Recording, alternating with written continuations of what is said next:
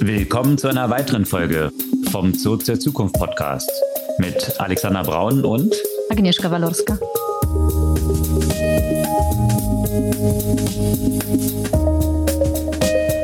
Ja, nach zwei Wochen Sommerpause wieder zurück. Die hatte schon zu eifrigen Nachfragen geführt. Schöne Grüße an Max. Ob unser Podcast denn noch existiert? Er existiert. Nach zwei Wochen Pause jetzt wieder hier wie gewohnt, Dienstagmorgen ganz früh immer das Neueste aus den letzten Wochen oder jetzt der letzten Woche. Deswegen bin ich ja auch, obwohl ich schon wieder krank bin, äh, auch heute unbedingt dabei, weil ich weiß, dass wir das schon zwei Wochen nicht gemacht haben und dann jetzt drei Wochen auszusetzen, das würde gar nicht gehen. Ja, das ist das Problem von Ferien machen kommt man krank zurück. Und äh, meine ja, Stimme ist auch noch so ein bisschen, machen, ne? meine ist auch noch so ein bisschen angekratzt. Also es liegt nicht nur am Mikro, was hier auch nicht das Beste ist, aber ähm, ich hoffe, dass sich das trotzdem mit all diesen Einschränkungen gut hören lässt. Äh, wir haben eine ganze Reihe von interessanten Themen, oder? Oder was gab es alles Neues in den letzten zwei Wochen? Ja, ja, ja. Also man muss sagen, obwohl im Urlaub, wir im Urlaub waren, hat nicht die ganze Welt äh, einfach, ist nicht die ganze Welt stehen geblieben und äh, ist nichts passiert, äh, sondern gerade in dem Bereich der künstlichen Intelligenz, vor allem natürlich Generative AI, ging es da Schlag auf Schlag. Und wie man natürlich schon hätte erwarten können und müssen, gab es da einige Neuigkeiten von Google. Exakt. Da steigen wir etwas tiefer drin ein, sowohl Google als auch Microsoft, da sich die Geschwindigkeit dieser Veränderung, die wir ja auch schon prognostiziert hatten, was dort Suche angeht, tatsächlich jetzt etwas schneller zeigt, als äh, zunächst vielleicht zu vermuten war. Was auch noch in diesem Kontext sehr spannend war, OpenAI hat selbst einen Classifier veröffentlicht zur Erkennung von eben KI geschriebenen Texten und ich fand die Ergebnisse, die dort mitgegeben wurden, sehr interessant. Und auch jenseits von Text, äh, auch in dem Bereich Video, in dem Kontext von Generative AI, gab es auch neue News. Ja, und wenn alle sich um AI schlagen, darf natürlich auch Meta nicht fehlen. Die hm. sind jetzt bei ihren Quartalzahlen so ein bisschen zurückgerudert, was diese Metaverse-Fantasie angeht oder Euphorie angeht. Und äh, AI wird jetzt dort auch ganz wichtig. Das ist äh, ein Thema. Hm. Und äh, wenn man bei Meta ist, die hatten ja mal Instagram gekauft und da gibt's jetzt Neues von den Instagram-Gründern, die damals noch Facebook eben nicht so guten verlassen hatten. Die machen jetzt ein neues Startup. Es soll so ein bisschen TikTok für geschriebene News sein. Ja. Wollen Sie denn etwa Elon Konkurrenz machen? Ja, der schafft es auch, sich selbst Konkurrenz zu machen. Oder was gab es dort schon wieder aus dem Hause Twitter und Elon? Ja, da stimmt. Da liest man kurz nicht die News und dann ist man wieder drauf und äh, liest wieder Wahnsinns, Wahnsinn von Elon, der auf einmal Leute kündigt, weil er mit seiner Reichweite auf Twitter nicht zufrieden ist. Aber dafür wieder auf dem Weg da, dahin, der reichste Mann der Welt zu sein, weil äh, interessanterweise haben sich die Tesla-Aktien mal wieder positiv entwickelt. Ja, dann kann man hoffen, dass er doch noch nicht am Hungertuch nagen muss. Äh, anders geht es dort anderen Unternehmen und äh, wie wir auch schon prognostiziert haben, wird es ja im ersten Quartal eine ganze Reihe von Insolvenzen schon geben, weil sich das ganze Investmentklima insbesondere bei Venture Capital finanzierten Unternehmen ja merklich eingetrübt hat. Und das sieht man jetzt auch schon. Da gab es ein paar News beide aus Berlin. Ja, und eine interessante Analyse, die ich auch in der vergangenen Woche gelesen habe zum Thema Office Space und wie das in der Zukunft am besten genutzt werden kann im Kontext der hybriden Arbeit. Ja, das ist der Strauß an Themen heute. Steigen wir gleich ein. Was ihr mit dem Podcast machen könnt, das wisst ihr ja. Gerne teilen, wenn es euch gefallen hat und äh, ein paar Likes hinterlassen. Äh, legen wir los mit Chatbots. Das war für mich so ein Thema, was so sich ganz gut unter dem Begriff zusammenfassen lässt. First gradually, then suddenly. Ähm, also mhm. das, was dort passiert ist. Ich glaube, den meisten sind Chatbots hauptsächlich durch ChatGPT jetzt in der breiten Masse bekannt geworden. Also ein Thema, was erst ja, in der zweiten Jahreshälfte letzten Jahres sich dann wirklich abzeichnete aus dem Hause OpenAI. Und wenn man sich die Historie so ein bisschen anschaut, äh, gibt es Chatbots ja nicht erst seit 2022, sondern äh, de facto habe ich auch schon mal ein Buch darüber geschrieben. Das war so 2003. Also ähm, da gibt es auch noch eine Domain, chatbots.de. Wenn die jemand kaufen will, für ein paar Millionen, äh, kann ich die gern weiterverkaufen. Ähm, so populär Aber wie das du Thema warst nicht der geworden ist. Erste, ne? Also, das, Nein, also eben. auch da schon Auch war da. das Thema auch schon seit 30, 40 Jahren auf der Agenda. Exakt. Geht eigentlich zurück auf Josef Weizenbaum, der Eliza, den ersten Chatbot, äh, in den 60er Jahren schon entwickelt hatte. Also von daher ein Thema, was lange im Kommen war, immer wieder gehypt wurde und dann irgendwie doch nie so richtig angekommen ist. Jetzt mit den Fortschritten in AI scheint es tatsächlich maßgeblich in jedem Segment angekommen zu sein. Und äh, das hat man letzte Woche besonders gemerkt, was für einen Impact es haben kann.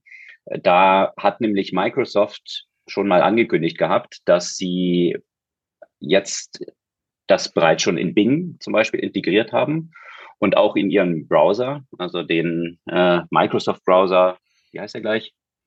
Nutzt den irgendjemand? Edge heißt das, Edge, ist der neue. genau, das Edge. heißt nicht mehr Internet Explorer. Ja, ja. Aber ist eine gute Frage, ob das jemand nutzt. Angeblich Ja. soll er gar nicht so schlecht sein, sagen Leute, die das nutzen. Ja, und Chrome äh, nervt einen ja schon, wenn man da so ein paar Tabs offen hat, wie der ganze Computer dort irgendwie platt gemacht wird. Ähm, es sei denn, man hat jetzt so einen ganz tollen wie, wie du mit so einem M1-Chip von Apple drin, der natürlich super schnell ist. Aber Tja, ja, so ist es, wenn man nicht mitkommt mit der Zeit, ne? ja, absolut. Ein bisschen den Konsum einstellt, äh, was eigentlich der Welt auch förderlich sein sollte. Aber äh, Edge äh, hat das tatsächlich jetzt auch schon integriert und äh, die, die Search und Bing, das ist wahrscheinlich ein Thema, was noch weniger Leute nutzen als Edge, äh, die Suchmaschine von Microsoft. Und tatsächlich sieht so aus, dass Bing weltweit nur etwa drei Prozent sämtlicher weltweiten Suchanfragen abdeckt. Ähm, 93 Prozent entfallen auf Google. Das zeigt so klar, wie dieses Kräfteverhältnis dort ist. Und dementsprechend ist Microsoft hier auch besonders angriffslustig, weil sie nicht so viel zu verlieren haben und äh, sich jetzt erhoffen, durch so eine grundlegende Änderung, wie sie jetzt mit ChatGPT dort reinkommt, wirklich Google den Markt abjagen können. Das die Nicht Hoffnung. zu verlieren, nicht zu verlieren, aber viel zu gewinnen im Zweifel, weil wenn man sich ja auch anschaut, ähm, die Zahlen, zumindest die prognostizierten Zahlen, die ja auch gerade von Bing äh, kamen, dass äh, die erwarten, dass jeder Prozentpunkt an Markteinteil, ähm, den sie dazu gewinnen, ähm, etwa zwei Milliarden Advertising Revenue für die bedeuten. Also von daher, ja, auch ist bisschen was, ne? Da müssen sie erstmal nicht die 50 Prozent der, der, des Marktes von Google erreichen, sondern einfach peu à peu vielleicht äh, kleine Prozentpunkte dazu gewinnen. Ja, und das ist der eine Aspekt, dass man dann halt sagt, äh, Microsoft kann hinzugewinnen, also das so aus der positiven Perspektive betrachtet. Was ich noch interessanter finde, ist, dass aber Satya Nadella, der CEO von Microsoft, in den ganzen Verlautbarungen sehr direkt auf Google eingeht. Also nicht nur Microsoft kann damit wachsen, sondern wir können die Gross Margin, die in Search ist, also das, was man dort drin verdienen kann, die wird von jetzt an nur noch fallen. Also das ganz klar an Google gerichtet, äh, die ja mit Search am Gelddrucken sind. Eine sehr klare Kampfansage. Das äh, hat er auch nochmal formuliert, dass Microsoft gar kein Problem hat mit der Demonetization, wie er es nennt, also das Geld rauszuziehen aus Search. Tatsächlich macht Bing aktuell 11 Milliarden an Umsatz, die in Microsofts Taschen fließen. Äh, Das ganz zu eliminieren, um einfach nur Google richtig weh zu tun, ist durchaus eine Perspektive, die Nadella hier ziemlich stark vorzeichnet. Und äh, die Börse honoriert das ordentlich. Das Interessante war, als Microsoft am Dienstag diese Vorstellung dann machte, dass es eben jetzt integriert wird in Bing und Edge, ist die Aktie von Microsoft kräftig nach oben geschossen, aber noch stärker ist die Aktie von Google abgestürzt am Tag der Bekanntgabe von Microsoft. Und äh, dann ist Google natürlich zurückgerudert und gesagt, nee, nee, wartet mal ab. Wir haben auch einen ganz tollen Chat, den wir jetzt da integrieren in unsere Suchmaschine.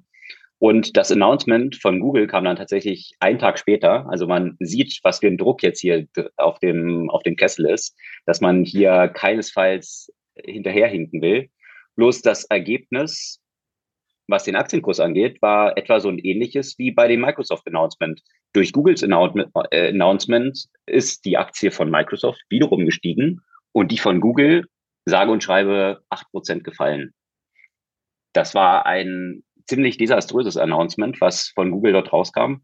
Also hm, erstens, also gab es da verschiedene Bugs. Also das, das Telefon, was zur Präsentation äh, des Tools dann eigentlich dort sein sollte, fehlte. Also hm, das bei so einer Live-Vorstellung äh, sah jetzt nicht so professionell aus. Und ein Video, was dann publiziert worden war von Google, äh, was natürlich auch der CEO dann auf Twitter geshared hatte, enthielt Fehler. Also in der Antwort von dem Chatbot, der entsprechend dort integriert ist, was natürlich jetzt auch nicht gerade sonderlich vertrauenserweckend war. Also von daher. Was normal ist bei solchen Textmodellen, aber da sollte man sich das vielleicht nochmal genauer anschauen, wenn man sowas zu Demonstrationszwecken verwendet, ne? Exakt. Also all diese Signale, die da mit als Zwischentöne drin waren, haben den Markt nicht gerade beruhigt, sondern im Gegenteil, eigentlich bewiesen, dass Google jetzt versucht hat, hier wirklich was übers Knie zu brechen. Das ganze Event war nicht gut vorbereitet, äh, ist dementsprechend auch wirklich schief gelaufen. Und äh, das hat eigentlich die, Be die Befürchtung des Markts bestätigt, dass Google große Angst hat und hier großer Druck auf das äh, Werbegeschäftsmodell von Google entstehen könnte durch Search. Und deswegen hier solche Sachen halbgar dann irgendwie rausbringt und übers Knie bricht, was eigentlich nicht so Google-like ist. Da hat tatsächlich äh, der CEO dann auch auf internen Boards äh, bei Alphabet äh, eine Menge Kritik einstecken müssen. Die beste Zusammenfassung auf dem internen Board war, Google entlässt 12.000 Leute, die Aktie geht um drei Prozent hoch und Google macht ein neues Announcement und die Aktie geht um acht Prozent runter. Alles, was man dort an der Aktie wieder rausgeholt hat, ist schon wieder eliminiert durch ein sehr misslungenes Product Announcement. Äh, Microsoft wird es freuen natürlich. Das ist natürlich äh, aus mehrerlei Perspektive interessant. Äh, es gibt eine interessante Hochrechnung auch. Also kann jetzt diskutieren, werden die es tatsächlich schaffen, Google die Nutzer abzujagen? Da gibt es unterschiedliche Meinungen zu. Natürlich äh, sind die meisten Leute eben einfach daran gewöhnt, Google zu nutzen. Bisher gab es aber auch nicht wirklich so einen dominanten Grund, jetzt umzusteigen. Ähm, und das hofft man jetzt, diese Gewohnheit vielleicht durch so einen Novelty-Faktor, wie das jetzt mit OpenAI in Bing integriert wird, dass das tatsächlich jetzt so diese Trägheit der Nutzer brechen könnte, dass dort dann viele das doch mal ausprobieren. Andererseits hat natürlich Google massive Nutzerdaten auch, die auch eine Personalisierung ermöglichen und die jetzt nicht so einfach zu kopieren sind. Und äh, das äh, wird auch noch interessant sein, was äh, welcher Impact das tatsächlich ist. Ja, und die Frage ist, also wenn Google dann ihren Chatbot, das jetzt BART heißen soll, in Google wirklich auch integriert, auch wenn es vielleicht noch nicht ganz so gut ist, wie das von ChatGPT, was in Bing integriert wird. Also wie viel besser muss ChatGPT mit Bing sein als Google, damit die Leute tatsächlich umsteigen? Das ist e-, ehrlich gesagt für mich die Frage. Weil wenn das einfach Teil deiner Google Experience wird, an die du gewohnt bist und die Ergebnisse okay sind, so dass du jetzt sagst, weißt du, in wenigsten Fällen willst du, brauchst du noch diesen zwei Prozent oder vielleicht sogar fünf Prozent mehr, was dir das noch bieten würde, wie viele Leute dann umsteigen. Natürlich kommt es auch drauf an auf den Zeitpunkt, weil im Moment wird BART ja nur offenbar ausgewählten Beta-Nutzern zur Verfügung gestellt. Ich habe in meine Google-App geschaut. Bei mir war das noch nicht freigeschaltet. Ja, das ist auf jeden Fall eine interessante Fragestellung. Wie viel besser muss es dann sein, damit man nachhaltig sein Suchverhalten umstellt? Gleichzeitig stellt sich schon die Frage, die mehr mit einem klassischen Innovators-Dilemma zu tun hat. Kann Google ein Suchexperience dann liefern, was dem von Bing gleichziehen kann? Vor dem Hintergrund, dass Google natürlich die Suchresultate extrem viele Anzeigen, also damit verdient sie ja Geld, dort integriert hat. Das heißt, wie aggressiv können Sie jetzt auch vom, vom User Experience von Search tatsächlich innovieren da hat sicherlich Microsoft mehr Spielraum, weil sie sagen, okay, kein Problem, diese 11 Milliarden, die wir dann Umsatz machen, ist Rundungsdifferenz. Ähm, da sind wir gerne bereit, das ins Spiel zu werfen und äh, um, um hier Google entsprechend zu schädigen und hier einen wichtigen Markt zurückzugewinnen. Also da stellt sich eben die Frage von der Innovationstiefe, die dann so ein Google tatsächlich gehen kann, ohne ihr eigenes Geschäftsmodell massiv zu zerschießen. Also von daher bin ich da auch auf die Usability eigentlich dieser ganzen Lösung gespannt. So ein Kodak-Moment. Genau, genau, durchaus. Und abgesehen davon, da gab es auch eine interessante Analyse von Dylan Patel, die verlinken wir gerne. Der hat sich mal angeschaut, was sind denn eigentlich die Kosten von einem regulären Google Search und was sind die Mehrkosten von einer ChatGPT basierten Lösung. Das heißt, die Abfragen von ChatGPT sind ziemlich kostspielig, weil es sehr komplexe Abfragen sind, die dort im Hintergrund ablaufen. Und nach der Hochrechnung, die ist sehr interessant, äh, Revenue per Abfrage, also für, für jede Abfrage, die über Google gestellt wird, mit jeder Abfrage macht Google 1,6 Cent Umsatz und die Kosten pro Abfrage sind 1,06 Cent. Das heißt, da bleibt ganz gut was hängen. Bei 320.000 Abfragen pro Sekunde resultiert das in ein jährliches Search Revenue von 163 Milliarden. Das ist der Umsatz, den Google aktuell eben macht mit Search. Die Kosten, die den gegenüberstehen, vor dem Hintergrund dieser Abfragekosten, sind 107 Milliarden, also bleiben 55 Milliarden Profit über. Wenn man das jetzt mal betrachtet, wie das tatsächlich jetzt mit der Integration von so einem vergleichbaren Tool wie Open AI oder GPT dort äh, abfragen würde, dann sind die Kosten pro Query tatsächlich wesentlich höher. Nicht 1,06 Cent, sondern 1,42 Cent. Das heißt, das würde allein dazu führen, wenn man das jetzt eben mit, den, mit der gleichen Abfragenmenge multipliziert, dass allein die Kosten 36 Milliarden höher wären für Google, als sie aktuell sind. Das heißt, nicht nur durch möglichen Verlust von Search-Volumen, was zu Bing geht, sondern auch durch die steigenden Kosten hat es einen massiven Impact auf die Profitabilität. Und das ist wahrscheinlich auch genau das, was Nadella angesprochen hat, dass die Profit Margin in Search jetzt nur noch nach unten gehen werden. Mhm. Also einerseits durch die Konkurrenz, andererseits durch die steigenden Kosten, die damit verbunden sind. Natürlich, ich bin sicher, dass äh, Google das auch weiter optimieren wird, also die Kosten auch noch runterbringen wird. Aber lass es nur zehn Prozent dessen sein, äh, ist trotzdem ein massiver Verlust von irgendwie fünf Milliarden dann. Also das sind schon alles Sachen, die sicherlich dort mit reingespielt haben, dass die Börse hier auch sehr verstupft reagiert hat und eben jetzt, was Alphabet Zukunft angeht, etwas besorgt ist. Ja, aber die Kosten wird ja auch Microsoft haben, ne? Und äh, das heißt, irgendwann mal muss man natürlich äh, schon überlegen, was die Revenue Models, die neuen Revenue Models, die damit verbunden sind. Weil auch Microsoft wird so einen Kostenfaktor im Zweifel nicht ohne Ende quersubventionieren können.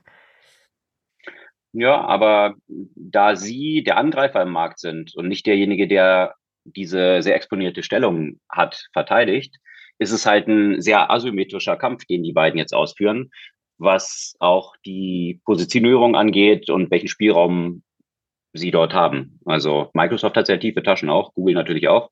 Bloß bei Google wird halt das Kerngeschäft angegriffen, was das profitabelste ist und wo sie halt diese absolute Dominanz haben. Also von daher ist der Wettbewerb dann schon noch ein bisschen anderer, wo Microsoft, so auch die Ankündigung von Nadella, eben kein Problem hat, hier erstmal nicht nur auf die Margin schauen zu müssen.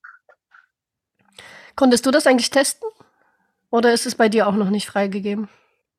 Man muss sich aktuell noch anmelden mhm. und kommt dann auf eine Warteliste, um das dann testen zu können. Es gibt aber einen interessanten Artikel, wo äh, das auch im größeren Detail analysiert wurde, im Wall Street Journal, verlinkt mal gerne. Das sieht so aus, dass die Ergebnisse aktuell bei Bing dann auf der linken Seite noch die klassischen Suchergebnisse sind. Und auf der rechten Seite hast du so ein ChatGPT-Fenster, was dir dann eben die Antwort des Chatbots anzeigt. Und äh, das war jetzt interessant. Die Abfrage war dort zum Beispiel, äh, wie sind die Grammy-Nominierungen ausgegangen? Und äh, da kriegt man natürlich im, im Suchergebnis die normalen Auflistungen von einfach irgendwelchen Artikeln, die das behandeln. Und der Chatbot äh, hat das sehr gut dargestellt dann gleich. Einfach Bullet Points mit den ganzen Gewinnern und Gewinnerinnen und äh, entsprechend auch den Quellangaben dahinter. Das finde ich auch interessant. Äh, jeder dieser Punkte ist dann wiederum direkt mit einem Link verknüpft, so dass man selbst dann auch nachschauen kann. Genau diesen Aspekt, den wir ja auch schon mal diskutiert hatten und äh, der ja wichtig ist für die Verifizierung, da teilweise ja von diesen Bots auch Quatsch erzählt wird, der sehr gut klingt, aber nicht viel mit den Fakten zu tun hat, äh, man, kann man das halt hier gleich nachvollziehen. Also das ich meinte eigentlich Google, aber weil hm, Google, Google, ist es nein. wohl so, dass es, ähm, dass es, dass einige Nutzer das äh, in ihrem äh, Google, in ihrer Google App auf den Smartphones nutzen können. Hm, bei mir war es ja nicht der Fall. Bei mir auch nicht. Ja, dann bin ich ja mal gespannt, wie. Bei Google ist aber auch, ja, bei Google ist auch so ein gradueller Rollout geplant. Also das äh, wurde angekündigt, dass es über die nächsten Monate stattfinden wird. Also von daher wie man bei dem Ankündigungs-Event gesehen hat, gibt es anscheinend auch noch eine ganze Menge zu fixen. Sagen wir es mal so. Ja, allerdings. Genau, in diesem Kontext fand ich aber auch sehr spannend, was gerade von OpenAI neu veröffentlicht wurde. Wir haben ja auch schon einige Male darüber gesprochen, wie ist es denn mit äh, Erkennung von solchen Texten, die durch eine künstliche Intelligenz geschrieben wurde, ähm, gerade angesichts dessen, dass natürlich in den letzten Monaten äh, viele ChatGPT als eine Möglichkeit entdeckt haben, zum Beispiel auch äh, Hausarbeiten oder wissenschaftliche Arbeiten, Newsartikel und so weiter zu schreiben. Und äh, somit gleich eben die Diskussion äh, darüber entstand, kann man das äh, erkennen? Soll man das erkennen können? Soll man das bestrafen, wenn das dann quasi erkannt wird? Und äh, darauf hat OpenAI auch vor kurzem eben reagiert und einen entsprechenden Classifier trainiert hat, um zwischen einem Text, der von einem Menschen geschrieben wurde, und einem Text, der von einer künstlichen Intelligenz geschrieben wurde, zu unterscheiden. Und die Ergebnisse sind äh, sehr interessant. Die sagen ja selbst, dass ihre Classifier nicht komplett zuverlässig sind. Hm, und das heißt, die haben korrekterweise 26 Prozent der Beiträge, die von einer KI geschrieben wurden, als solche klassifiziert. Also die True Positives sozusagen. Und haben allerdings ja auch gleichzeitig 9% False Positives. Also man muss sehen, dass es einfach extrem schwierig ist, solche Texte als solche zu erkennen, weil das natürlich auch so viel besser geworden ist. Und die Listen aber auch gleichzeitig auch eben eine Liste von weiteren Limitationen, die existieren und äh, die die Qualität der Erkennung ja auch noch weiter verschlechtern können, äh, wie zum Beispiel die Länge des Textes. Je kürzer der Text, desto schwerer ist es, das zuverlässig zu erkennen.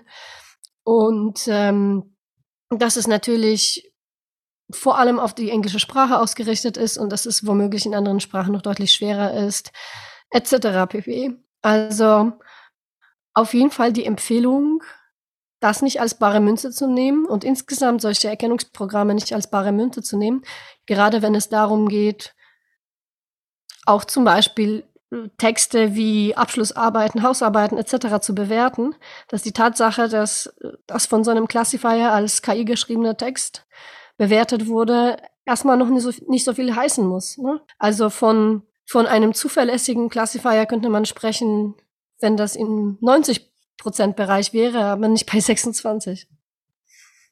Ja, das sind natürlich interessante Fragestellungen, Problemstellungen, die sich daraus ergeben, wenn man jetzt wissenschaftliche Arbeiten eben betrachtet.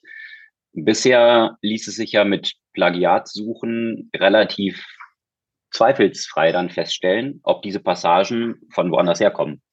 Da diese Passagen jetzt aber nicht genau diese Passagen sind, äh, entsteht hier natürlich eine ganz neue Schwierigkeit. Und äh, mit False Positives, ja, noch eine, noch eine weitere Dimension. Äh, das wird sicherlich die Arbeit von Professorinnen und Professoren jetzt nicht einfacher machen, äh, künftig das zu identifizieren.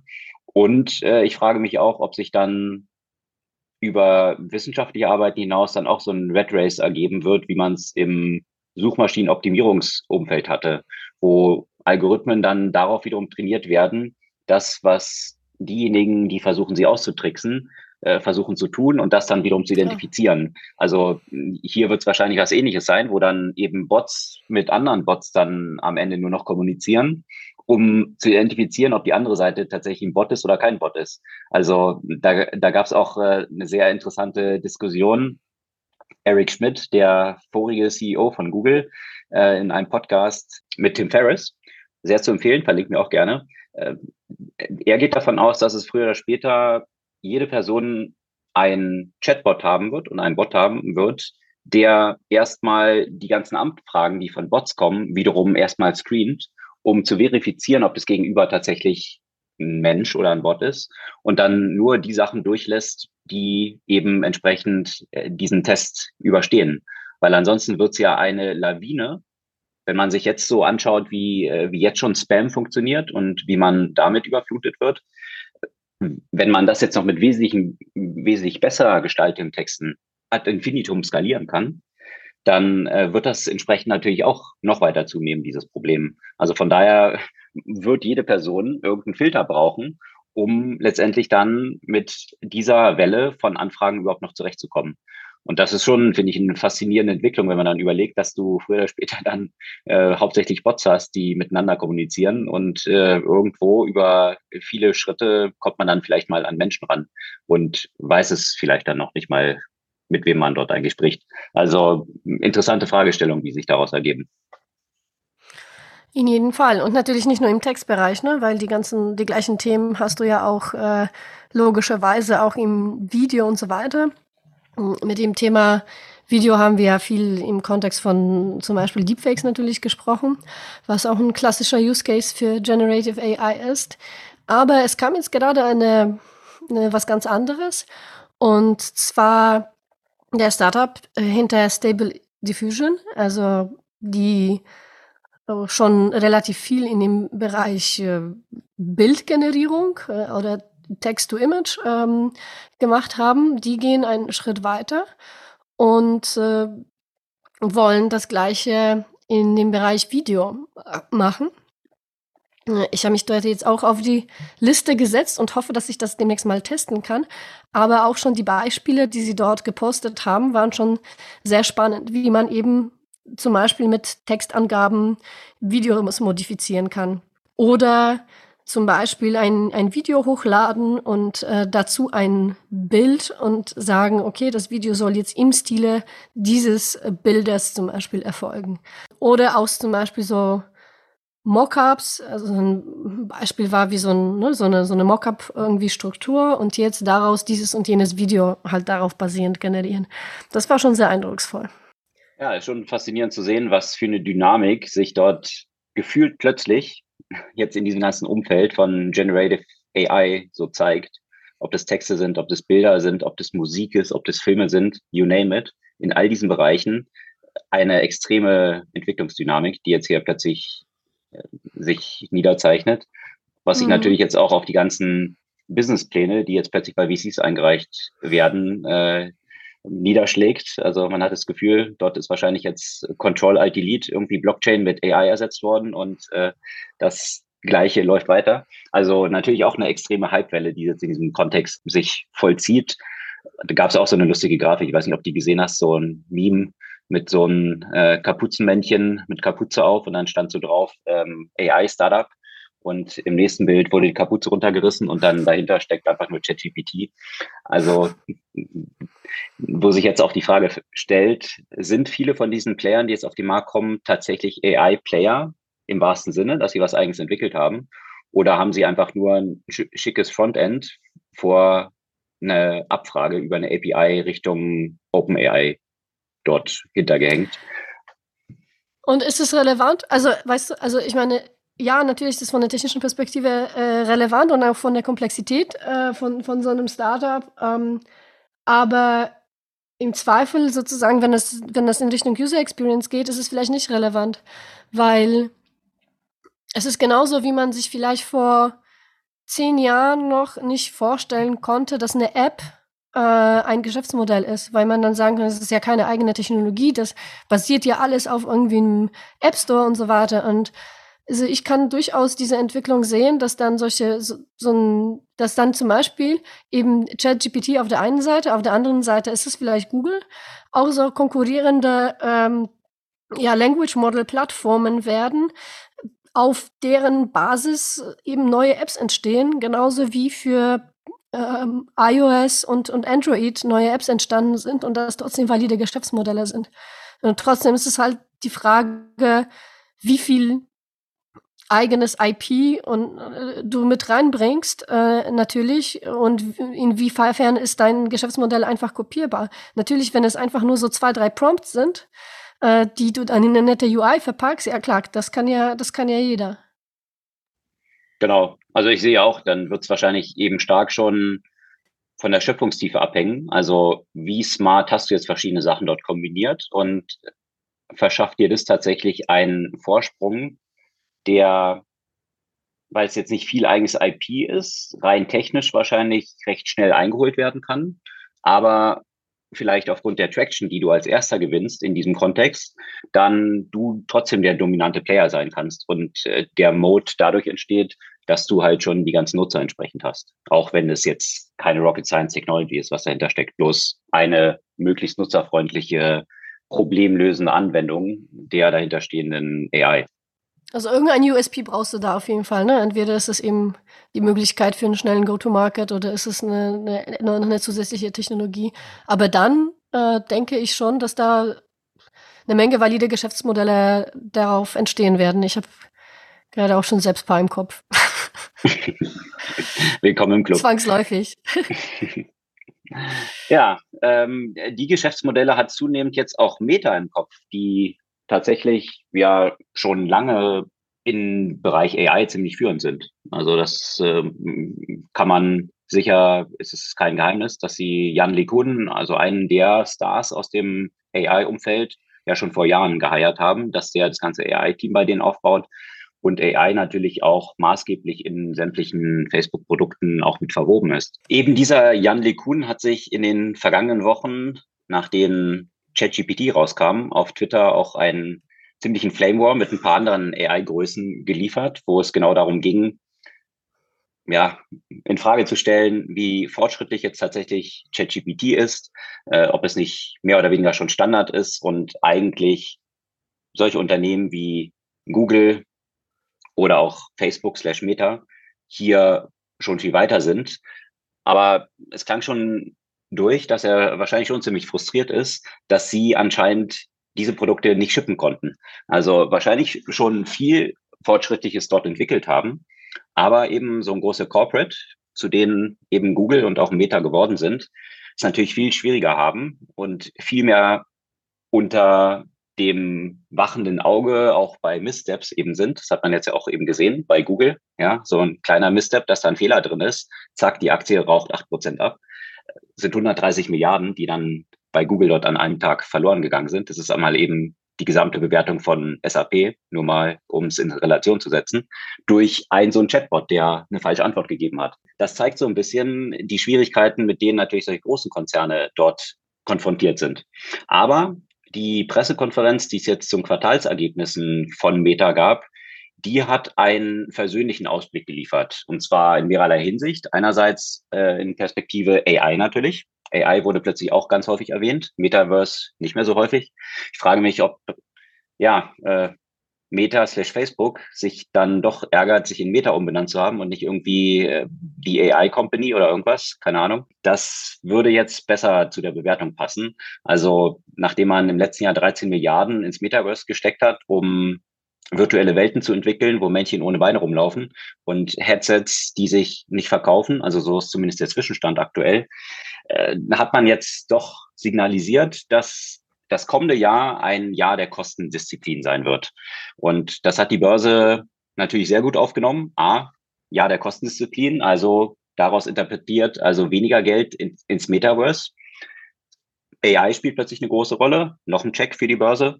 Und äh, man hat auch bekannt gegeben, dass man 40 Milliarden Dollar ausgeben wird, um eigene Aktien zurückzukaufen. Das äh, befeuert den Kurs natürlich auch in der Regel immer. Und äh, bei Meta jetzt tatsächlich so stark, dass nach der Bekanntgabe dieser News die Aktie um 25 Prozent gestiegen ist. Das waren auch mal eben, ich glaube auch so in der Größenordnung äh, 130 Milliarden, 100 Milliarden. Also auf jeden Fall äh, ist Mark Zuckerberg dort auch an einem Tag plötzlich wesentlich reicher wieder geworden. Tja, wo es nicht ganz so gut lief mit den Earnings, war ja diesmal äh, und auch mit der Bewertung war ja diesmal Apple, ne? Die waren ja bisher sehr stabil, auch in der Zeit, in der ein, andere Einbußen hinnehmen mussten. Und jetzt hat das erste Mal seit vier Jahren Apple einen Rückgang von Umsätzen gemeldet. Ja, das hat natürlich sehr stark mit dem Gegenwind zu tun, der auch jetzt ökonomisch gerade so existiert. Also ja. Wirtschaftsflaute, China, äh, geschlossene Produktionsstätten, das iPhone 40, was jetzt nicht so aus den Regalen fliegt, äh, wie man hört.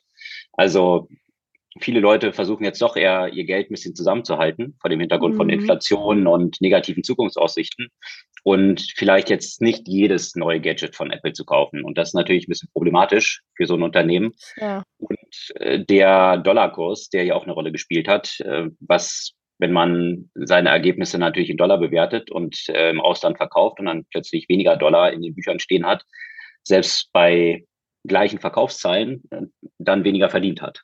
Also das mhm. äh, drückt natürlich in mehrerlei Hinsicht auf Apple.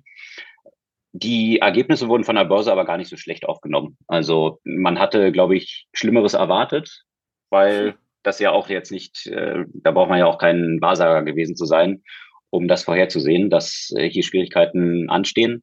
Und dementsprechend hat die Aktie eigentlich positiv sogar reagiert auf die negativen Zahlen, die eben nicht so negativ waren, wie sie erwartet waren. Also von daher eigentlich wieder positiv waren.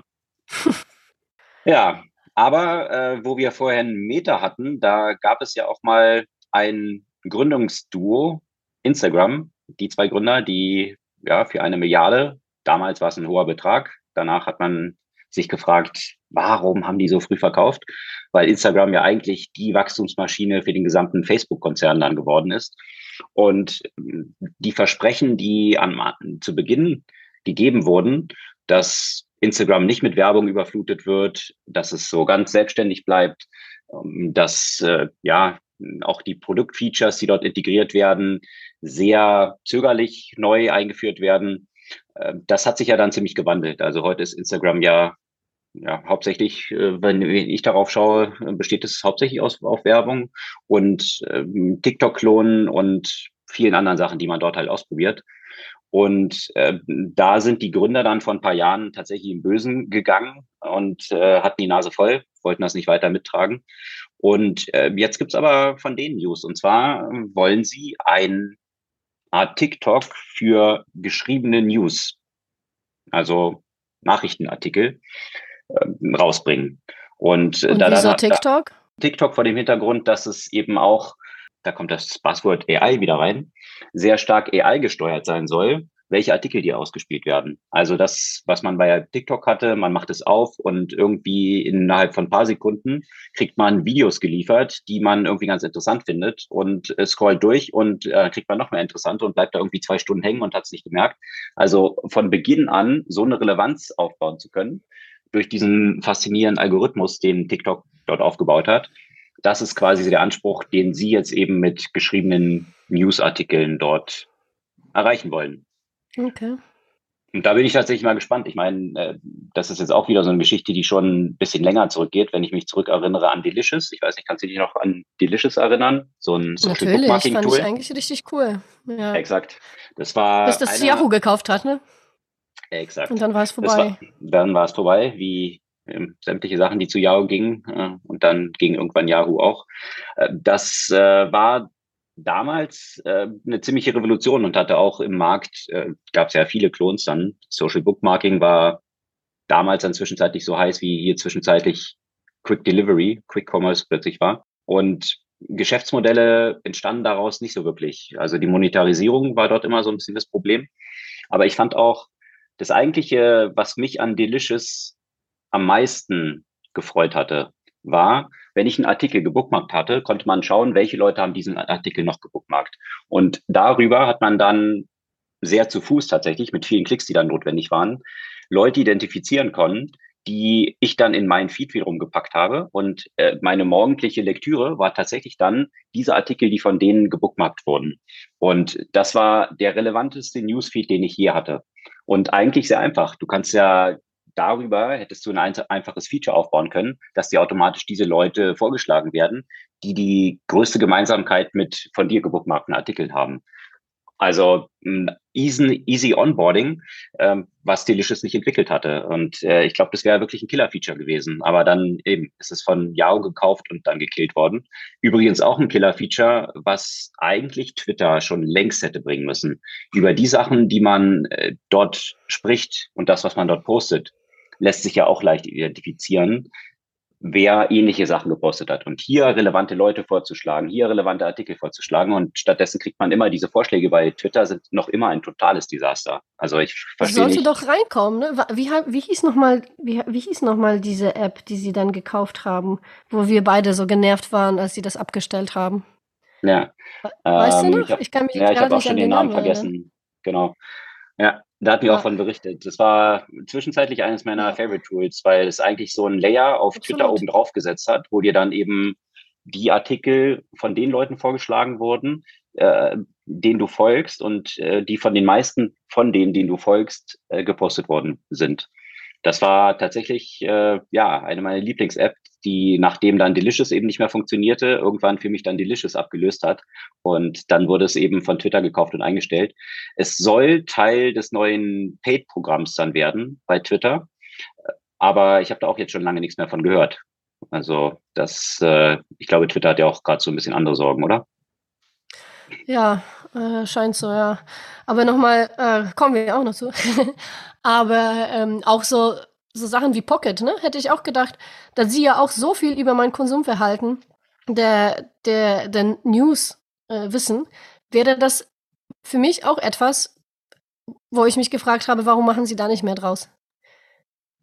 Ja, ich verstehe es wirklich auch nicht. Also wie ich es gerade beschrieben habe, bei Delicious habe ich mit ein paar Klicks aus irgendwie ein paar Artikeln, die ich gebucht habe, die Leute identifiziert, nach und nach. Also es ging dann über mehrere Wochen, die wirklich für mich am relevantesten waren. Da hatte ich die ganzen News, die mich interessierten, tatsächlich irgendwie ein paar Wochen, bevor mhm. dann irgendwie vielleicht in Deutschland mal ein Spiegel davon berichtet hat oder so. Ja? Ja. Also da war man wirklich durch die Identifikation der richtigen Gatekeeper äh, tatsächlich ganz vorne mit den relevantesten Artikeln dabei. Und es war jetzt, ja, ein bisschen rumklicken, aber jetzt nicht Rocket Science. Und deswegen wundert es mich auch so ein bisschen, ich meine, klar, ist AI jetzt ein tolles Buzzword und da kann man AI auf Artikel raufschmeißen und dann erkennt die, erkennt die AI magically, was in diesem Artikel in der Kontext ist und schlägt die Sachen vor.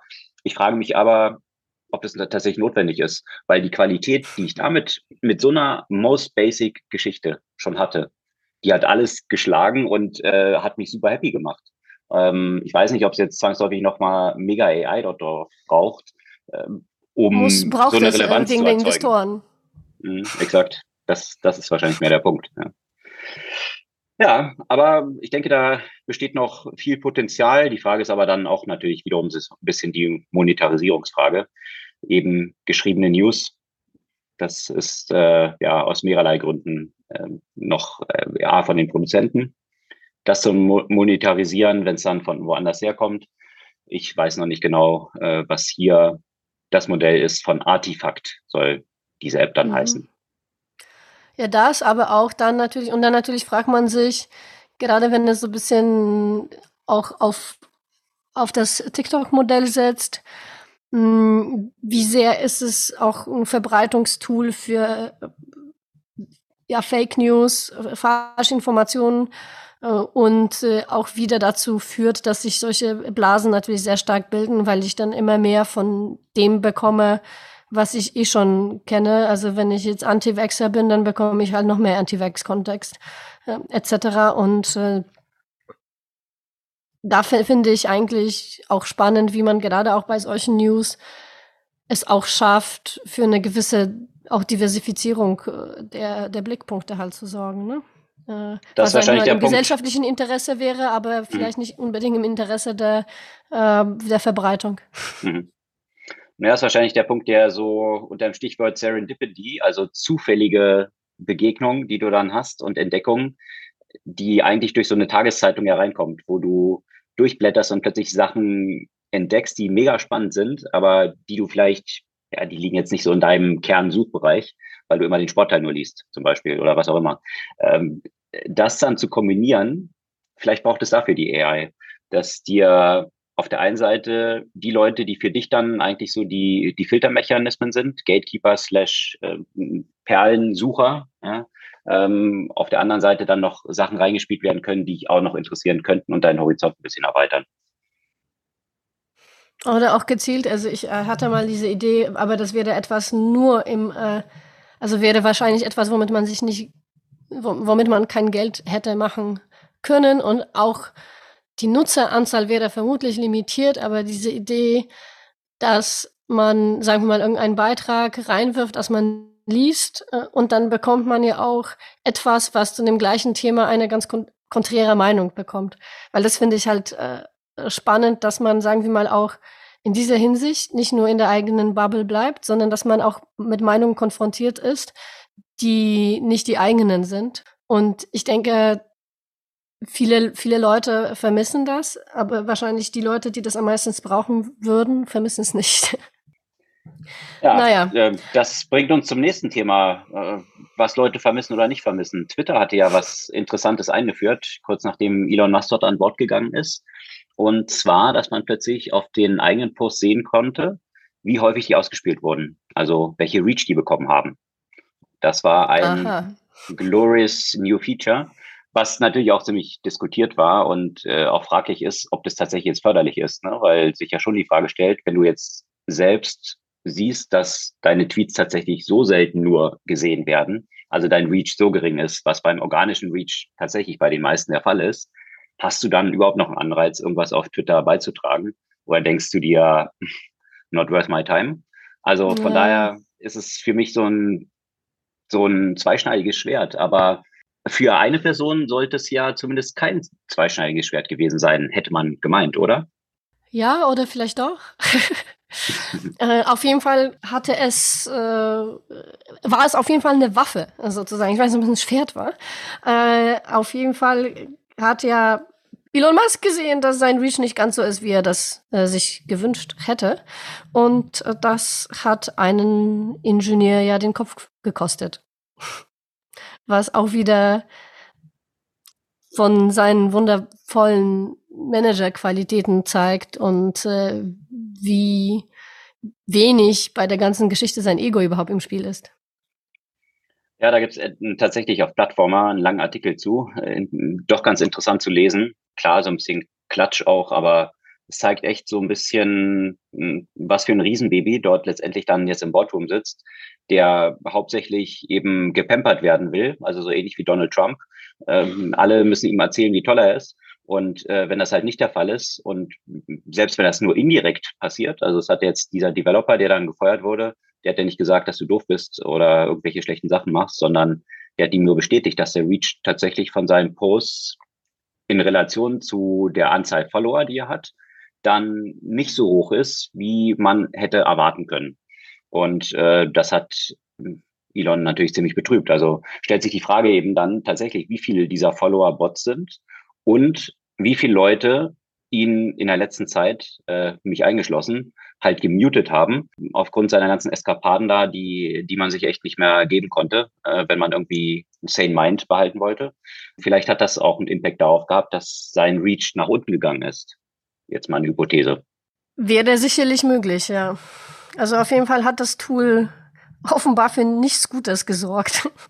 Ja, also schauen wir weiter, was dann die nächste große Innovation aus dem Elon Musk geführten Twitter-Hause ist. Vielleicht äh, sowas ähnliches, was du in der letzten Podcast-Folge angesprochen hattest bei TikTok, wo es diese Möglichkeit des Warmings gibt, also bestimmte Stimmt. Influencer, die man pushen will, dann einfach ja. nach oben schieben zu können. Das wäre doch ein Feature, was Elon Musk mal einführen könnte, um dann sich ganz nach oben zu schieben in der Reach und äh, die beste Delivery zu haben, wäre sicher ein Feature, was er sehr begrüßen würde. Und äh, ja, naja, zumindest eine Person dann viel Spaß mit hätte bei Twitter. Auf jeden Fall, ja. Jetzt hat er ja auch wieder ein bisschen Geld, ne? Also da, da die, äh, zumindest rein hypothetisch, da die Tesla-Aktien wieder nach oben gegangen sind, äh, kann er sich vielleicht mal kurz ein bisschen entspannen und äh, im Zweifel noch ein bisschen Geld nachschießen. Na, kann ein bisschen mehr beleihen vielleicht künftig. Oder mehr beleihen, ja. Bei Twitter wenn man sich die Zahlen dort anschaut, äh, auch tatsächlich die Prozentzahl. Ich glaube, ist jetzt rausgekommen, dass nur 0,8 Prozent der Twitter-Nutzer in den USA den Premium-Account nutzen, also dafür zahlen. Und das Interessante ist natürlich dann auch wiederum die Reach, das, die ich äh, besprochen hatte. Äh, die Reach wiederum ja auch damit korrelieren soll jetzt, dass du halt ein Premium-Nutzer bist, also dafür zahlst, dann sollst du mehr Delivery bekommen. Ja, also ob das die Leute jetzt maßgeblich dazu bewegen wird, die acht Dollar im Monat dafür zu zahlen. Und was ja auch eingeführt wird, hast du das äh, mitbekommen, dass man jetzt partizipieren kann an den Werbeeinnahmen, die mit den eigenen Postern irgendwie erzeugt werden können, über den Reach, den man hat. Das heißt, das kannst du aber nur, dieses mhm. Feature funktioniert nur, wenn du ein zahlender Nutzer bist. Also du musst erstmal acht Dollar zahlen, damit du danach über die Werbeeinnahmen, die dein Reach erzeugt, Centbeträge verdienen kannst. Also ich weiß nicht, für wen sich das Feature wirklich lohnen soll. Also das sind dann eher größere Influencer und solche. Ähm, für die spielt es ja aber wahrscheinlich dann keine Rolle, ob sie irgendwie acht Dollar zahlen oder nicht. Das sind eh Latte. Also da frage ich mich dann sowieso, ob dann das nicht ein sinnvolles Feature wäre, dass solche Leute, die eh irgendwie Millionen von Followern haben, dann auch in Abhängigkeit von ihrer Reach, die sie haben, zahlen. Also dann eben nicht nur diese acht Dollar zahlen, sondern die hätten ja auch kein Problem, I don't know, ein paar tausend im Monat sogar zu zahlen. Wenn irgendwie ein Ronaldo einen Tweet macht und für einen Tweet, äh, der irgendwie Werbetweet ist, zwei Millionen bekommt, dann würde es ihn wahrscheinlich nicht kratzen, irgendwie ein paar tausend auch abzudrücken, diesen Reach überhaupt zu haben. Also. Ja, auf der anderen Seite will man die Leute natürlich auch drauf haben, ne? ja, aber wirst du die damit vergrätzen? Also frage ich mich, wenn du halt mit einem Tweet eh ein paar Millionen verdienst im Zweifel oder andere halt 100.000, tut es dir dann weh, irgendwie 1.000 zu zahlen? Also es geht so in dieses in, in diese Fragestellung Free Speech, ja, aber nicht Free Reach, ja, also und mhm. äh, warum sollte die Reichweite gratis sein? Ist es bei Facebook ja auch nicht mehr. Wenn du dort Leute erreichen willst mit deinen Posts, musst du auch dafür zahlen. Also das würde ich als ein viel plausibleres Monetarisierungsmodell sehen, als dass man versucht, irgendwie mit acht Dollar äh, mit dem Take, den man jetzt hat, eben 0,8 Prozent gerade mal von den, von den Nutzern, von den aktiven Nutzern wohlgemerkt. Mhm. Also ist jetzt noch nicht so der mega Selling Point für die meisten Leute, glaube ich. Da oh, bin ich mal gespannt, wie viel, inwiefern die Leute dann bereit sind, aber dafür zu zahlen halt, ne? Und äh, keine Ahnung, wie relevant für Influencer, Einführungszeichen, die Plattform noch ist oder ob sie dann sagen, okay, brauche ich jetzt nicht irgendwie noch das extra, kann ich ja eh auf Insta oder sonst noch was machen. Wir werden es weiter betrachten. Mich noch nicht so in der Tiefe damit beschäftigt. Ja, aber mit Geschäftsmodellen haben auch andere zu kämpfen, äh, die auf den grünen Zweig kommen sollen. Und äh, das war natürlich auch schon die Prognose vor dem Hintergrund der Entwicklung in den Kapitalmärkten, auch bei Venture Capital, dass es wahrscheinlich im ersten und zweiten Quartal auch in Deutschland in der Startup-Welt eine ganze Menge von Insolvenzen geben wird, weil viele VCs jetzt das Geld ein bisschen enger zusammenhalten und äh, ja, äh, nochmal genauer drauf schauen, an welche Themen sie glauben. Und da gab es jetzt tatsächlich äh, in den letzten paar Wochen äh, zwei, zwei recht prominente Insolvenzen aus Berlin. Einmal Zenloop, Das äh, ist ein Tool, ein Business-to-Business-Tool. Äh, wie kann man zusammenfassen? Die, die den Net Promoter Score äh, dich ermitteln lassen als Unternehmen. Also jetzt mal ganz knapp zusammengefasst, natürlich eine Product Suite dann dahinter, was man damit noch alles machen kann. Aber eben dieses direkte Feedback zu Unternehmen dann ermöglicht, wie du deine Produkte auch optimieren kannst. Ähm, die sind, wie ich finde, jetzt ziemlich überraschend in die Insolvenz geschlittert. Da hat man jetzt eigentlich in der Vergangenheit äh, jetzt nicht so negative News gehört. Ähm, ich hatte gesehen, dass sie aber tatsächlich irgendwie so ein paar Millionen auch für Office, was jetzt über fünf Jahre im Vorausjahr gemietet werden, bezahlt werden oder ähm, fest gebucht werden muss. Waren ja kürzlich umgezogen. Ähm, das ist jetzt wahrscheinlich ein Betrag, der ziemlich gefehlt hat. Äh, dürfte vielleicht auch eine Rolle gespielt haben. Sie hatten ja auch schon eine Entlassungsrunde tatsächlich im Dezember gehabt. Das waren dann doch schon mal nicht so ganz tolle News. Aber dass es jetzt tatsächlich hier äh, um eine Insolvenz geht, fand ich überraschend. Weniger überraschend fand ich, dass jetzt Yababa, ähm, für alle, die es nicht kennen, Yababa ist eigentlich so, wie soll ich sagen, die Nische auf ein schlechtes Geschäftsmodell draufgesetzt. Also das schlechte Geschäftsmodell ist äh, Quick Commerce, also das, was man mit Gorilla und GetEar und all diesen Sachen so hatte. Ähm, das jetzt nochmal auf die Nische der arabischstämmigen oder türkischen Bevölkerung ausgerollt. Also diese Lebensmittel, die von denen vorzüglich eingekauft werden, das auf so ein Quick Delivery Modell draufzusetzen. Und äh, dass das jetzt äh, ja aus mehrerlei Perspektive von der Zielgruppe, ähm, den, den Use Cases, wie die äh, wahrscheinlich vornehmlich einkaufen, äh, plus ähm, ja, und dann, und dann noch dieses Quick Commerce Modell, mit Unit Economics, all diese Fragestellungen. Also da haben natürlich auch die VCs jetzt nicht gesehen, dass es dort weitergeht. Die hatten ja zwischenzeitlich in kurzer Zeit 15 Millionen dort investiert, also doch ein substanzieller Betrag, der da von Creandum und äh, Project A reingesteckt wurde. Äh, jetzt hat man da wohl die Reißleine gezogen und äh, ja, Baba ist vorbei. Mal schauen. Es gibt ja noch so ein paar, auch ähm, für die asiatische Community gibt es ja auch noch so ein äh, spezialisiertes Quick Delivery. Also solange das halt das Halbthema war, was es jetzt äh, eben nicht mehr ist, bin ich mal gespannt, wie lange dort noch die Lichter anbleiben werden. Na, vermutlich nicht mehr ganz so lange. Es gibt ja noch irgendwie so ein anderes, so eins, so eins, was irgendwie alles liefert. Das habe ich auch noch nicht so ganz verstanden. Wie alles? Ja, so alles. Also auch, auch so Auto. ein MacBook oder sowas. Ah, okay. Die haben so, so diverse Stores und liefern, wie heißen sie nochmal, Every oder so? Oder irgendwie so? Ich weiß es nicht mehr. Mhm. Ist mir auch irgendwo, irgendwo aufgefallen. Nee, ich glaube doch nicht Every. Na, whatever. Also auf jeden Fall, zwischenzeitlich wurdest du ja auch für, mit Werbung für diese Dinge ja auch komplett zugeballert, ne? Und ähm, ja.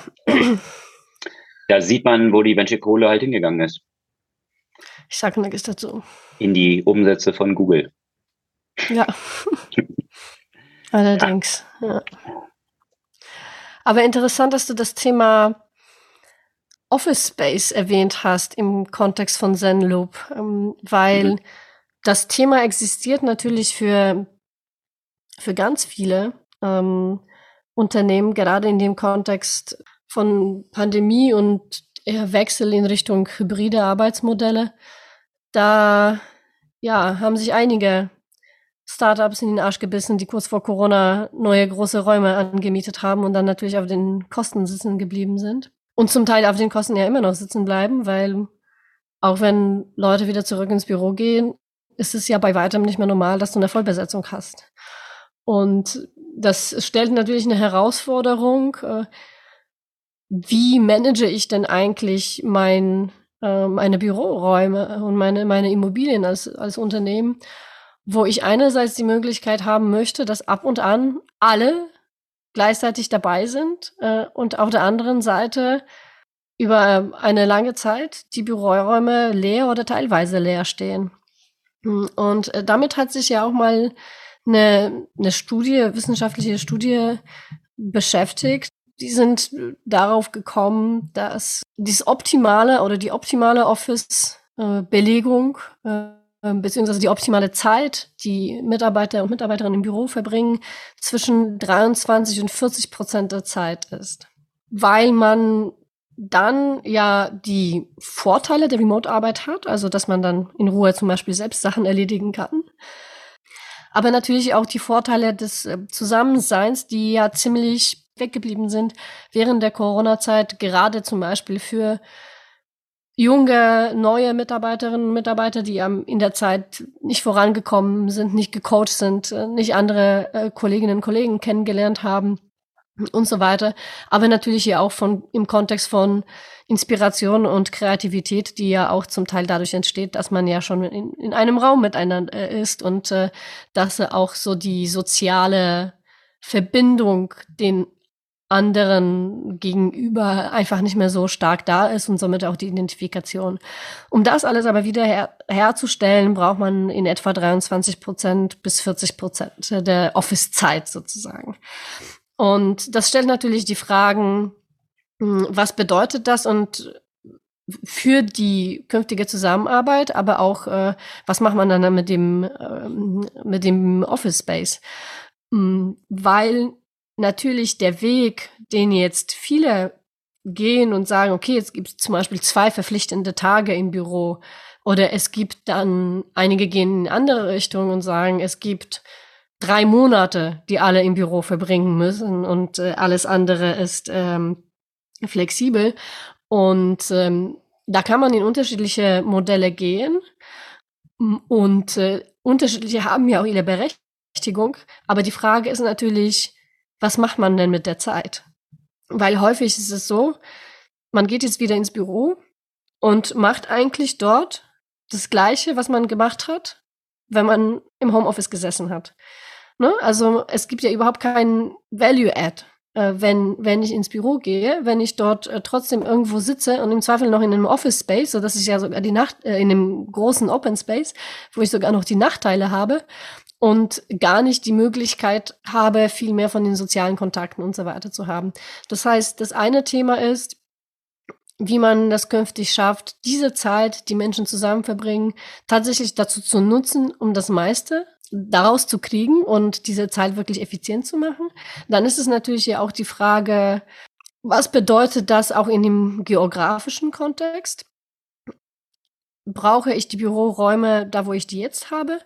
Oder können sie einfach ganz woanders sein. Jetzt hat, habe ich gerade nur überflogen, dass Raisin irgendwo ein Bü Büroraum für die oder ein Haus für die Mitarbeiter irgendwo in den sonnigen Gebieten äh, gemietet hat. Also vielleicht geht's mehr in Richtung äh, stärker diese Zeit statt im Office in irgendwie gemeinsamen Retreats oder Workation oder was auch immer zu, verbrau ver äh, zu verbringen. Hm. Das andere ist natürlich auch Brauche ich diese Büroräume nur für mich alleine oder entstehen neue Modelle in Richtung Büro teilen? Weil wenn ich das nur zu 40 Prozent äh, benötige, können vielleicht zwei Unternehmen äh, drin sitzen und die einen nutzen die Räume am Montag und Dienstag und äh, die anderen nutzen das am Donnerstag und Freitag und der Mittwoch wird, äh, keine Ahnung, dazu genutzt, um das umzubauen. Was natürlich dann ja auch selbstverständlich auch Fragen wie Compliance und so weiter äh, stellt. Also wie gehe ich dann mit, äh, mit meinen Sachen, die da drin sind und so weiter. Aber ich denke, dass das auch potenziell neue Geschäftsmodelle mh, hm, in dem Kontext von so Büro Real Estate ja auch potenziell generieren kann. Ja, das wäre doch eigentlich der Anknüpfungspunkt für Adam Newman und sein V-Work. Das äh, könnte ja. doch genau in diese Richtung gehen, äh, da so durchzuiterieren. Elevating Words uh, Consciousness. Das auch. Jetzt kommt seine Zeit. Ja, aber die Fragestellung, also ich finde, das ist ja mehrgleisig. Einerseits eben, wie kann dann Büroarbeit künftig stattfinden, Leute zusammenzubringen, was, wie du beschrieben hast, ja einen bestimmten Prozentsatz auch sehr wichtig ist für, für ein Team und die Funktionsweise vom Team. Und gleichzeitig aber auch, wie kann man Remote Work, was dann parallel ja auch abläuft, wie kann man das effizienter machen und effektiver machen? Weil da tatsächlich der Reifegrad der meisten Unternehmen noch desaströs ist. Also die lernen halt on the fly und äh, man macht jetzt alles, was man halt früher im Office gemacht habe, macht man halt remote. Aber das ist halt keine eins zu eins Übersetzung. Das ist wie bei einer neuen Technologie, die rauskommt und äh, man nimmt erstmal die alten Habits, also mit dem Telefon, dass man dann halt diese Tasten dann hat, statt irgendwie äh, sich anzupassen darin, wie es eigentlich, man kann Namen aufrufen und die Nummer wird gewählt. Also das nur als ein Beispiel, dass man erstmal versucht, irgendwie so Buttons auch abzubilden, die man so drücken kann, obwohl man nur noch ein Touchscreen hat. All diese Sachen sind eben so frühe Iterationen einer Weiterentwicklung, die noch auf den alten Patterns aufbaut. Und das sehe ich sehr vergleichbar auch mit Remote Work. Und da gibt es ein Unternehmen, das kann ich nochmal hervorheben, GitLab, die von Beginn an nur remote sind. Also ein Softwareunternehmen, und die haben tatsächlich auch ein Manifesto dazu veröffentlicht, was wir gerne verlinken. Das lohnt sich echt zu lesen mit all diesen Aspekten. Da kann jedes Unternehmen, würde ich sagen, was äh, jetzt mit Remote auch am Experimentieren ist, also auf Deutsch jedes Unternehmen, äh, noch sehr viel von lernen. Also ein sehr umfangreiches Manifest mit äh, vielen Aspekten, die dort behandelt werden und gut erklärt werden. Äh, wie man Remote Work wirklich möglichst effektiv gestalten kann. Verlinken wir gerne in den Show Notes. Ja, das soll es an Themen für diese Woche gewesen sein. Hast du eine Buchempfehlung? Äh, ja, passt ja auch ein bisschen zu dem Thema. Von Jochen Norberg, äh, Open, How Collaboration and Curiosity Shaped Humankind.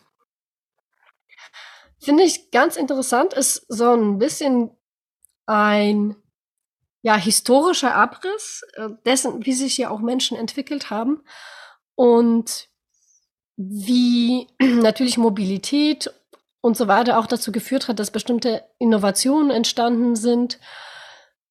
Ich fand, also ein paar Sachen fand ich irgendwie sehr witzig. Gerade wenn man sich zum Beispiel die Zeit der, der, der Renaissance anschaut oder auch schon ein bisschen früher, die Zeit, wo Europa ja auch sehr äh, zum Teil zersplittert war und du natürlich bei weitem keine einheitliche Regulierung hattest, wie das auch den Austausch befeuert hat.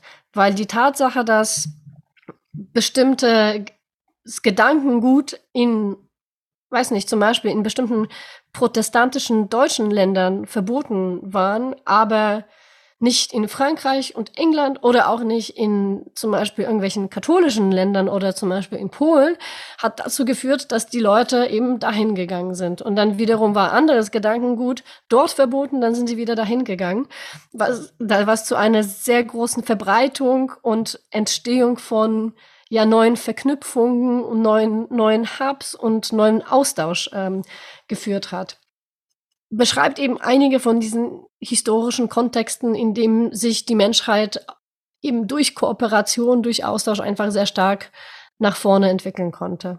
Und in diese Kontext, diesem Kontext finde ich, ähm, ist es, glaube ich, sich das nochmal ganz gut anzuschauen, da im Moment ja auch sehr viel auch in, zum Teil in eine andere Richtung geht, ne? Und äh, um die Intellectual Property zu schützen und äh, bloß nicht zu viel verraten. Und da musste ich natürlich auch darüber nachdenken. Bestes Beispiel dafür äh, Web im Vergleich zu Metaverse im Moment. Das eine äh, sehr offen und eben darauf ausgerichtet und wie viel spannend sie sich daraus halt ergeben konnte, versus das Setzen auf proprietäre geschlossene Systeme, die meines Erachtens dann eine Innovation limitieren. Ja, gibt es noch sicherlich eine ganze Reihe von Beispielen. Ich muss da gerade so an, an China denken und äh, die Power in Innovation und wirtschaftlicher Stärke, die es vor vielen, vielen, vielen Jahren mal war, äh, bis man dann Angst vor zu viel Handel und Überfremdung hatte und sich dann abgekapselt hat und dann das marode China geworden ist, was dann zwischenzeitlich war und dann eigentlich wieder mit der Öffnung jetzt wieder zu diesem Powerhouse geworden ist. Also dieser Austausch äh, und Handel, äh, was ja letztendlich auch in, der Globalisierung am Ende des Tages steckt, äh, so negativ wie für viele das Wort belegt ist, natürlich auch mit sehr, sehr, sehr vielen Vorteilen für die Länder, die daran teilnehmen, verbunden ist. Und jetzt eigentlich auch dieser Weg so ein bisschen zurück zur Abkapselung durch das Kräftemessen USA, China wo jetzt entsprechend Chips nicht mehr nach China geliefert werden und umgekehrt China jetzt ja vergangene Woche geantwortet hat, okay, jetzt gibt es kein, äh, keine Solartechnologie, kein Solarequipment mehr, was aus China ähm, an den Westen geliefert wird. Also das schaukelt sich ja schon zu ja, so einer Abkapselung hoch, wo eigentlich alle Beteiligten dann nur verlieren. Das, äh, ja, schade, äh, diese Entwicklung. Aber klingt nach einem interessanten Buch. Wiederhole den Titel nochmal. Open, How Collaboration and Curiosity Shaped Humankind. Jochen Norberg. Das ist die Leseempfehlung diese Woche. Ansonsten natürlich, wie gehabt, sämtliche News und Artikel, über die wir heute gesprochen haben, verlinken wir in den Shownotes unseres Podcasts gerne dort zum Anklicken und Nachlesen. Wir freuen uns über eure Kommentare, euer Feedback und gerne auch ein paar Weiterleitungen an eure Freunde, denen auch dieser Podcast gefallen könnte. Und dann hören wir uns in einer Woche wieder. Bis dann.